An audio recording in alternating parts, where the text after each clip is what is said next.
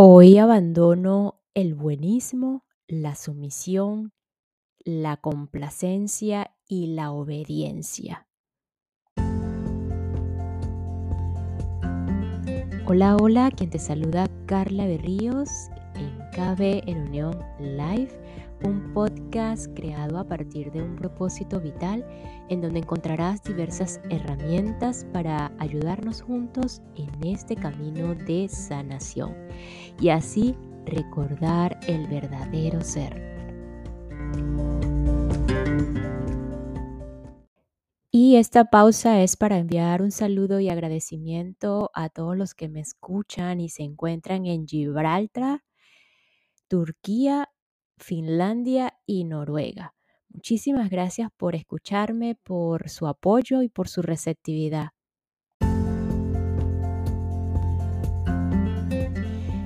Esto puede causar ruidos y se preguntarán, ¿qué cosa? Eso de decidir abandonar el buenismo. Y el ruido yo pienso que es en el ego y esto no me preocupa mucho. Por décadas se vende la, la bandera de que tenemos que ser buenas personas cada día.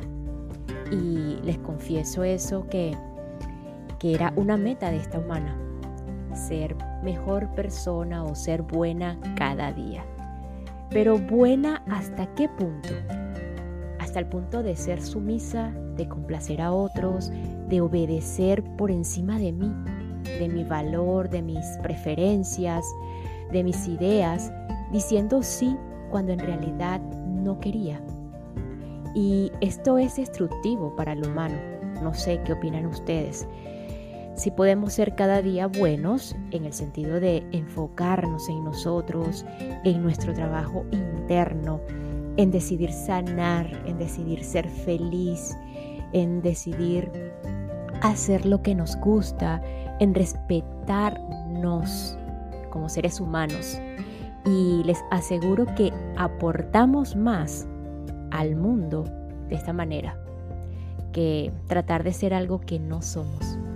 Y bueno, con este inicio proseguimos en el sincrodestino de Deepak Chopra.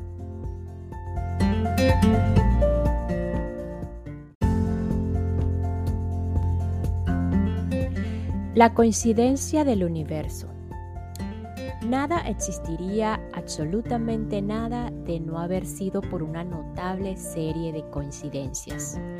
Una vez leí el artículo en el que un físico describía el Big Bang que dio origen a nuestro universo. En ese momento, el número de partículas que se crearon fue ligeramente mayor al número de antipartículas. Las partículas y las antipartículas chocaron y se aniquilaron entre sí, llenando el universo de fotones. Debido al desequilibrio inicial, hubo algunas partículas que sobrevivieron a la aniquilación y estas dieron origen a lo que conocemos como el mundo material.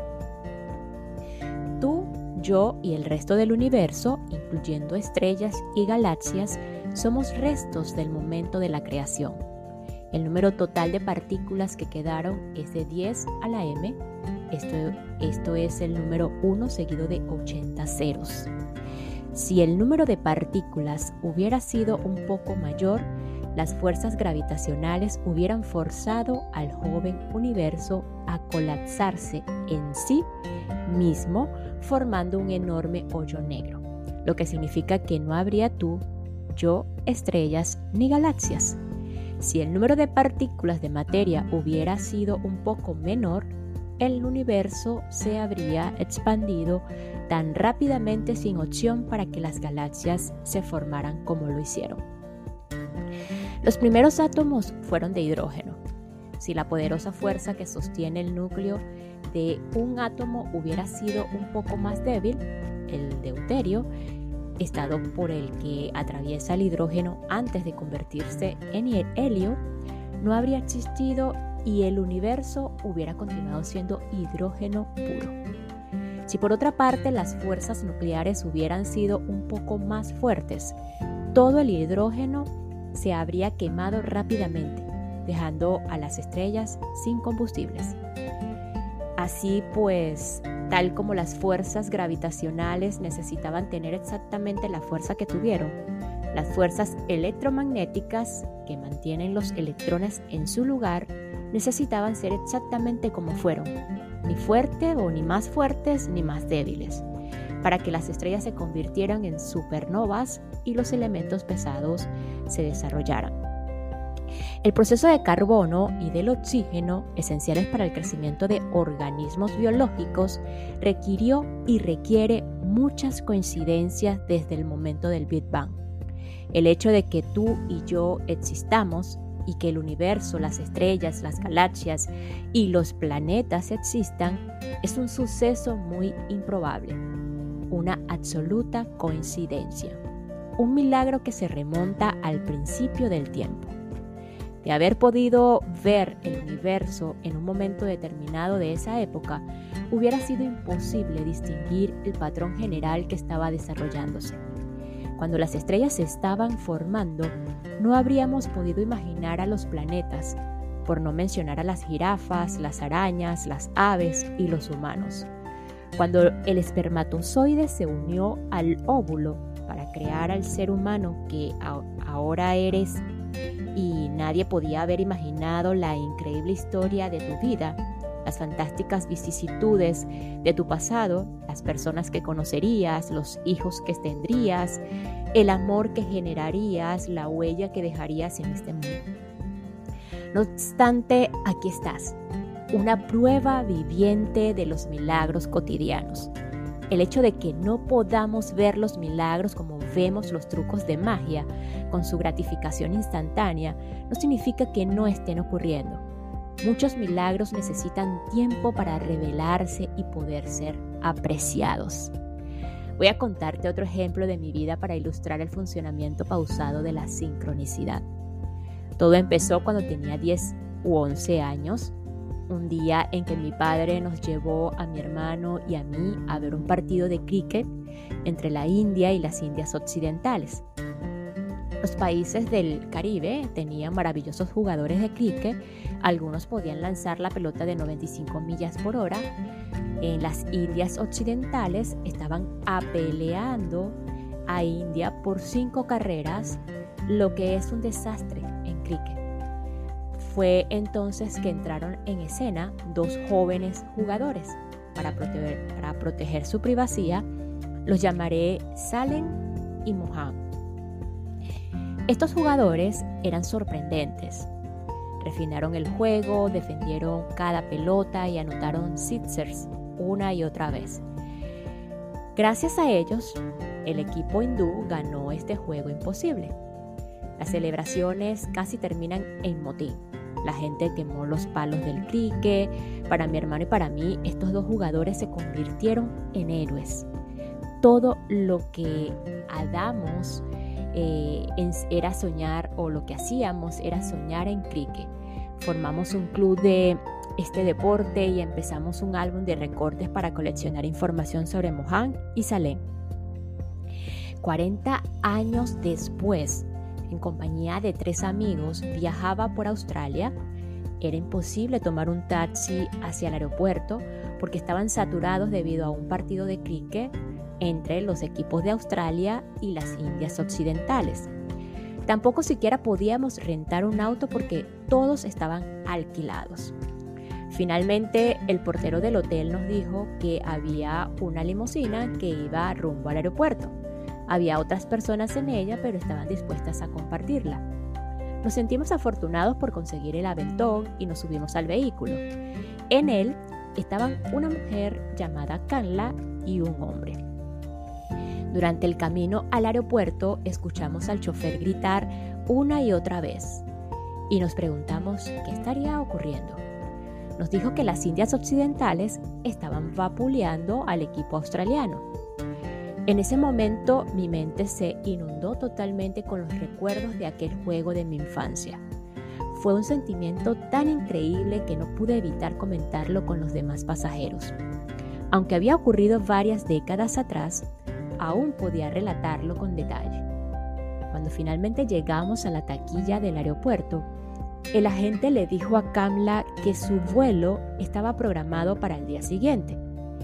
Ella se había equivocado de fecha. Preguntó si había boletos para ese día, pero todos los vuelos estaban vendidos. Luego llamó a su hotel para reservar esa noche o otra noche, pero este también estaba lleno debido al juego de cricket. Nosotros le sugerimos que nos acompañara a Brisbane. Uno de mis amigos le había le habló de la combinación de improbabilidades, de que las coincidencias son pistas que nos indican la voluntad del universo. Ella terminó subiéndose a nuestro vuelo. En el avión, un pasajero hindú que estaba sentado a mi izquierda me reconoció y sacó un ejemplar de uno de mis libros, Las siete leyes espirituales del éxito. Me pidió que se la autografiara y yo le pregunté su nombre. Ramo, contestó. Bien, Ramo, ¿cómo te apellidas? Menón, contestó. ¿No eres hijo de Mohan Menón, o sí? Él contestó que sí. Mohan Menon había sido mi héroe décadas atrás en ese partido de cricket. Hablé con Ramo durante más de dos horas. Estaba totalmente sobrecogido por la emoción. Para mí era como estar hablando con el hijo de Baby Ruth. Le pregunté si jugaba cricket y me contestó que ya no, pero que en su momento había alternado con algunos excelentes eh, jugadores, algunos excelentes jugadores. Cuando le pregunté por, eh, con quiénes, él contestó con Ravi Mera. En ese momento, Kanla, que estaba sentada detrás de mí, hizo una exclamación. Ravi Mera era su hermano. Cuando empezaron a hablar, resultó que cada uno tenía contactos de negocios que podían servir al otro y más tarde pudieron ayudarse de tal modo que ambos obtuvieron grandes ganancias y yo fui el afortunado catalizador que transformó las vidas de estos dos extraños a los que acababa de conocer. 40 años después de ese partido de cricket, la compleja e impredecible red de relaciones dio origen a una serie de oportunidades inéditas. Uno nunca sabe cómo y cuándo reaparecerá una experiencia. Uno nunca sabe cuándo una coincidencia nos guiará a la oportunidad de nuestra vida. Y esta pausa es para enviar un saludo y agradecimiento a todos los que me escuchan y se encuentran en Gibraltar, Turquía, Finlandia y Noruega. Muchísimas gracias por escucharme, por su apoyo y por su receptividad. Atención e intención. La conciencia organiza su actividad en respuesta a la atención y a la intención. Aquello en lo que pones tu atención se llena de energía, aquello de lo que apartas tu atención pierde fuerza. Por otro lado, la intención es la clave para la transformación, como ya vimos. Puede decirse que la atención activa el campo de energía y que la intención activa el campo de información, lo que da lugar a la transformación. Cada vez que hablamos, transmitimos información a través de un campo de energía usando ondas sonoras. Cada vez que enviamos o recibimos un correo electrónico, utilizamos información y energía.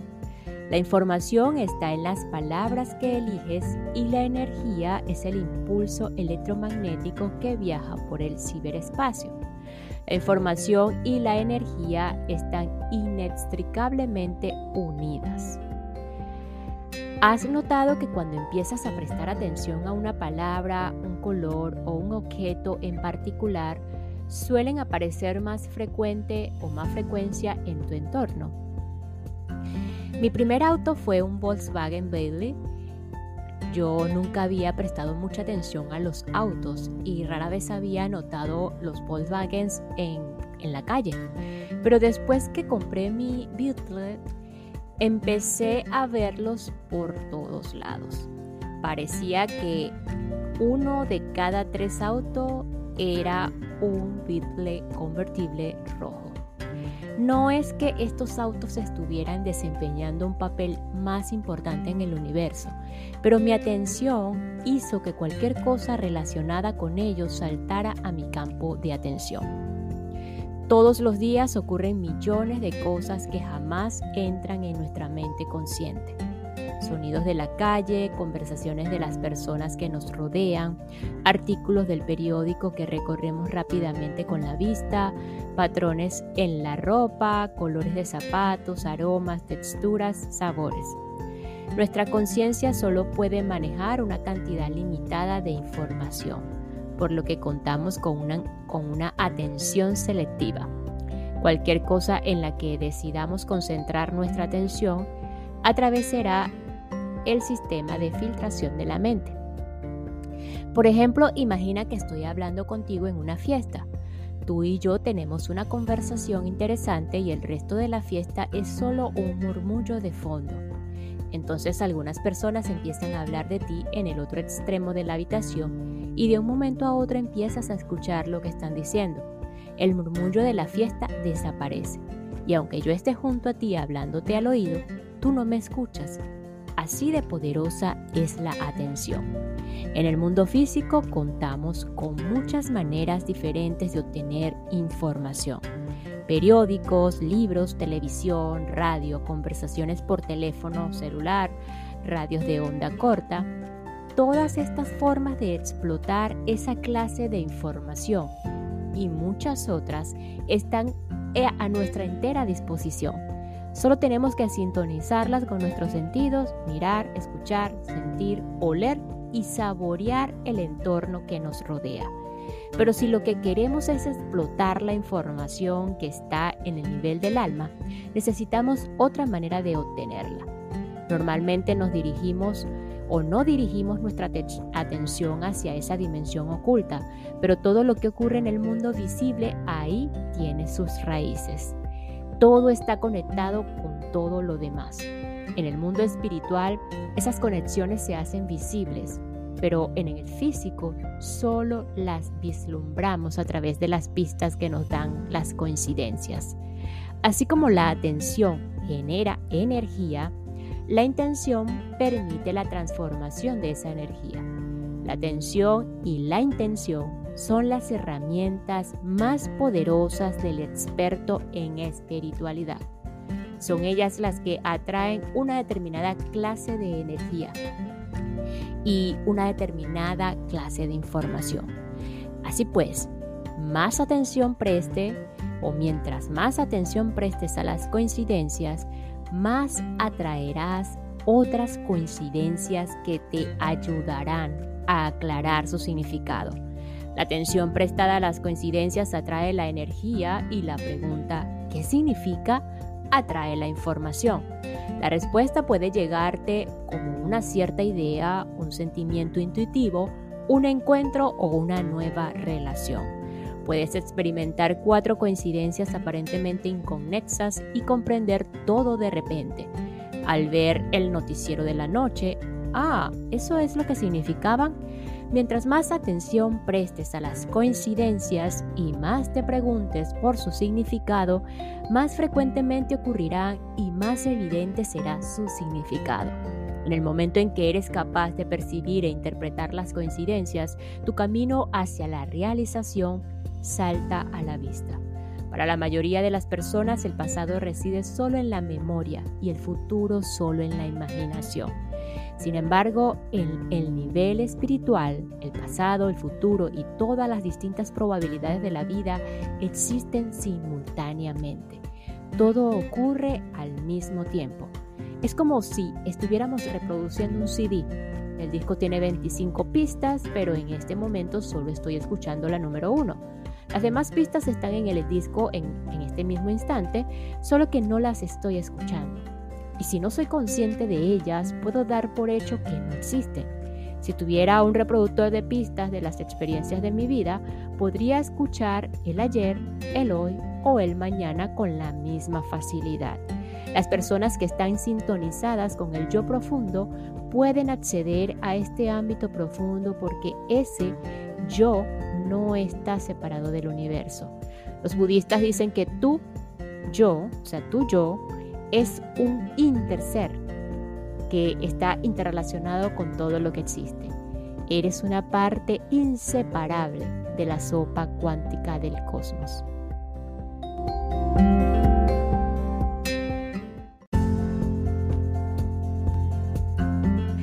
¿Cómo fomentar las coincidencias? Ya sabemos que la atención que prestamos a las coincidencias atrae más coincidencias y que la intención revela su significado. De este modo las coincidencias se convierten en pistas que nos indican la voluntad del universo y nos permiten su sincronicidad y aprovechar las infinitas oportunidades de la vida. Sin embargo, con todos esos billones de fragmentos de información que nos están llegando en todo momento, ¿cómo sabemos a qué prestar atención? ¿Cómo evitamos estar buscándole significados a cada tasca o a cada taza de té, perdón, a cada comercial de televisión, a cada mirada de un desconocido en la calle? A la vez, ¿cómo evitamos pasar por alto información valiosa? Estas preguntas no tienen una respuesta fácil. Parte de aprender a vivir el sincrodestino consiste en aprender a ser instrumentos sensibles en nuestro entorno